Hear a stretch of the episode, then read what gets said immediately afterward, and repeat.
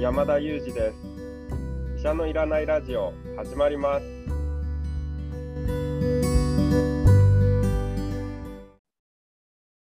はい、今日もニューヨーク在住の山田裕二先生にお話を聞いていきたいと思います。先生、今日はですね、なんと知ってるようで知らない医療用語シリーズというのがスタートすることになりました。シリーズが始まるんですね知らなかったですはい、新しいシリーズを今日からスタートさせちゃいます。よろしくお願第1いします回、えー知ってるようで知らない医療用語シリーズ第1回はですね、農法です。農法渋いとこ来ましたねこれ農法ってあの音声だけで聞いてる皆さんよくわからないかもしれないですけど、農法の農ってあれ袋っていう字なんですよね。そうですねはい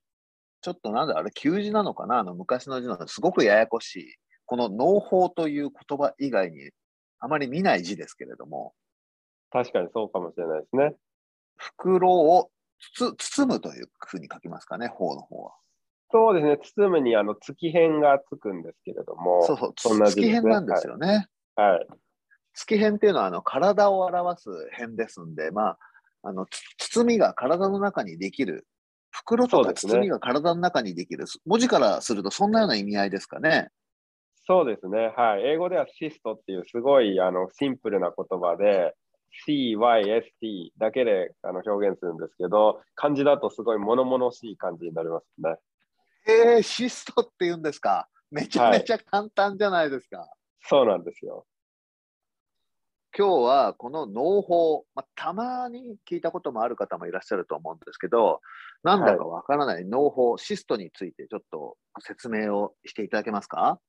はい、わかりました。まあ、農法っていうのはですね、なんかこう、漢字を見るとすごいなんかこう、物々しい感じがするんですけども、シンプルに捉えるとですね、水風船というか、水が入った袋です。本当に、臼井さんにおっしゃっていただいたように、まさに袋ですね。で、水が入った袋が、あの、まあ、臓器、例えば腎臓ですとか、肝臓にできたもの、これを農法というふうに呼んでいます。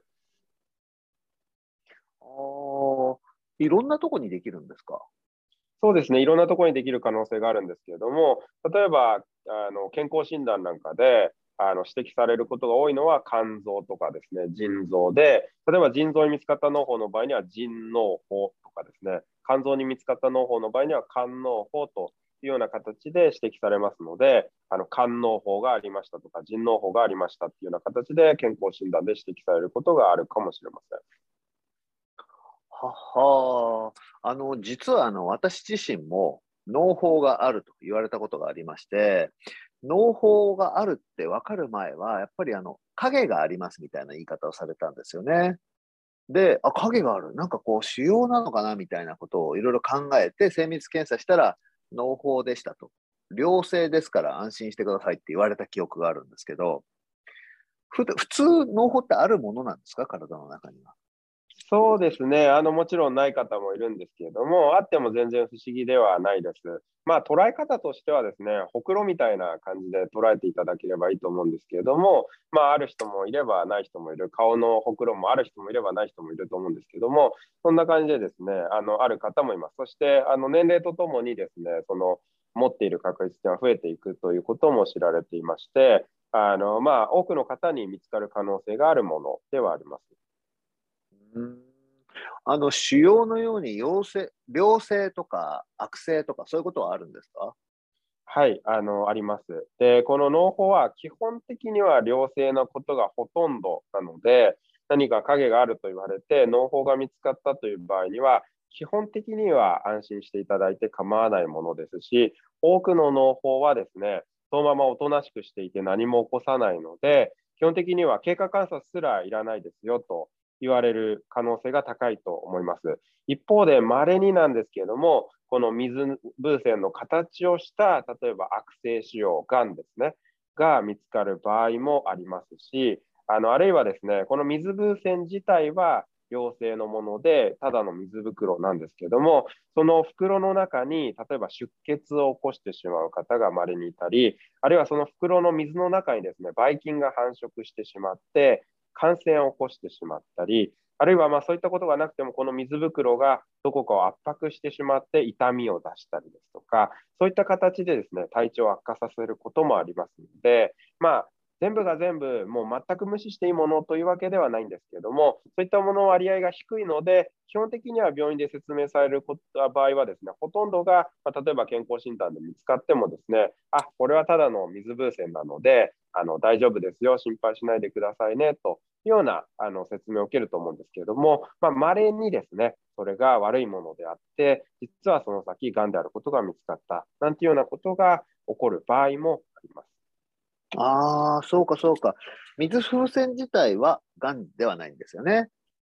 そうですね。ただ、水風船の構造したあのがんというのもあるので、ただそういうものっていうのは、比較的ですね、実はその超音波だとか CT 検査だとか、そういったものでですね、特徴をつかみやすかったりするんですね。例えば、水風船の風船をイメージしていただくと、まあ、丸っこい球体の形で、表面はスムーズで、そして壁は薄くてですね、簡単に割れてしまいそうな構造をしてますよね。そうではなくて、例えば風船のその膜が自体がですね、すごく分厚かったりだとか、その膜の形がですね、こういびつな形をしていたりだとか、あのそういったものですね、あるいは中に入っているものがただの水じゃなさそうだと、何かこう細胞の成分が入ってそうだとかですね、何かこう見た目がいつもの水風船と、おや、ちょっと違うぞっていうような、まあ、そういう特徴があるとですね、うん、これは本当にただの農法でいいのかなと、やっぱり引っかかるところになってくるんですね。でそうするとですね、アドバイスとしても、あ、これはちょっと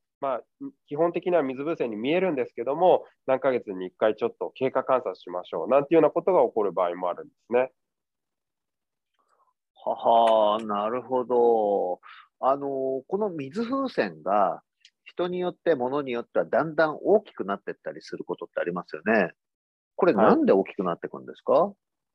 それはとってもいい質問なんですけれども、これなんで大きくなっていくのかっていうのはあんまりよく分かってないんですよね。ただ、年齢とともに大きくなっていく方もいますし、あとは、その急速に大きくなっていく場合には何かその原因がある場合もあります。先ほど言ったようにですね、内部に出血を起こして、出血が増えてですね、大きくなるとかですね、あるいはばい菌が繁殖して大きくなるとか、あるいは実は悪性腫瘍、がんでですね、がん細胞自体が増えていって大きくなるとか、まあ、そういったものが原因の場合もあるので、やはりサイズがあのこう例えば3ヶ月おきに見ていて変わっているというと、ちょっとあの危険なサインということの可能性もありますよね。うん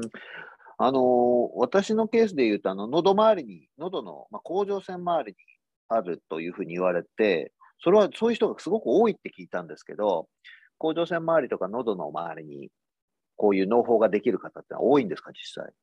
はい、あの甲状腺に農法が見つかることもあのよくあります。で、それもですね、本当に数ミリ台のちっちゃいものであれば、ほとんどは気にしなくていいものなんですけれども、甲状腺にもですね、同様にあの水風船の形をした腫瘍、まあ、農法に見えるような腫瘍ができることもあるので、例えば数ヶ月に1回超音波見ましょうとか、1年に1回は超音波でまた見ておきましょうねっていうようなことが勧められることがありますよね。うん。あのなぜ水風船が大きくなるかとかできるかっていうのはなかなか難しい、わからないものだというふうにおっしゃってましたけど、こうできちゃった場合の対応策みたいなことってあるんですか？そうですね。あの基本的にはほとんどのものが良性のあのものなので、あの何もしなくてよいというのが正解になります。というのはですね、まあ、あの人の健康に害を与えないにもかかわらず、例えば針を刺して水を抜くなんていうようなことをすると、逆に治療をして針を刺すことの,、まあ、あの副作用ですね、あのリスクの方が大きくなるということになりますので、まあ、害の可能性が液の可能性を上回るということで、その治療は妥当ではないと判断されるので、基本的にほとんどの方というのは、治療を、まあ、受けないというのが、まあ、あの治療の選択肢ということになります。つまり何もしないということですね。ところが、まあ、その先ほどもあのお話ししたように、もしかすると、えー、例えばがんの疑いがある、そしてサイズも実際大きくなっていますという場合には、実際にそこに針を刺していって、そして中身を見るわけですね。中身を見て、あ、これ実際見てみると、顕微鏡で見ると、がん細胞がいましたと。いうことになると、いよいよがんなので、じゃあ切除しましょうかとかですね、あのそれぞれのがんに応じた治療が必要になりますと。いうこともありますし、あるいはその中にばい菌の感染をしてしまいましたと。いうような場合には、その袋の中からですね、ばい菌をこう抜いてくるような針を刺して治療しなきゃいけないと。そうじゃないと、こうばい菌がどんどんどんどん繁殖してしまって体を犯してしまうので、その場合には針を刺さなきゃいけないとかですね、あるいは刺さないで、あの抗菌薬の投与をしてですね、ばい菌の治療をするとか、まあ、そういった治療が必要になる場合もあります。あなるほど。まあでもあれですね、今日もあの名言シリーズいただいちゃいましたね。治療にも副作用がある。山田、まあね、山田裕二先生のお話をよく聞いていらっしゃる方はもう覚えてると思うんですけど、やっぱりすべては害と液のバランスってことですね。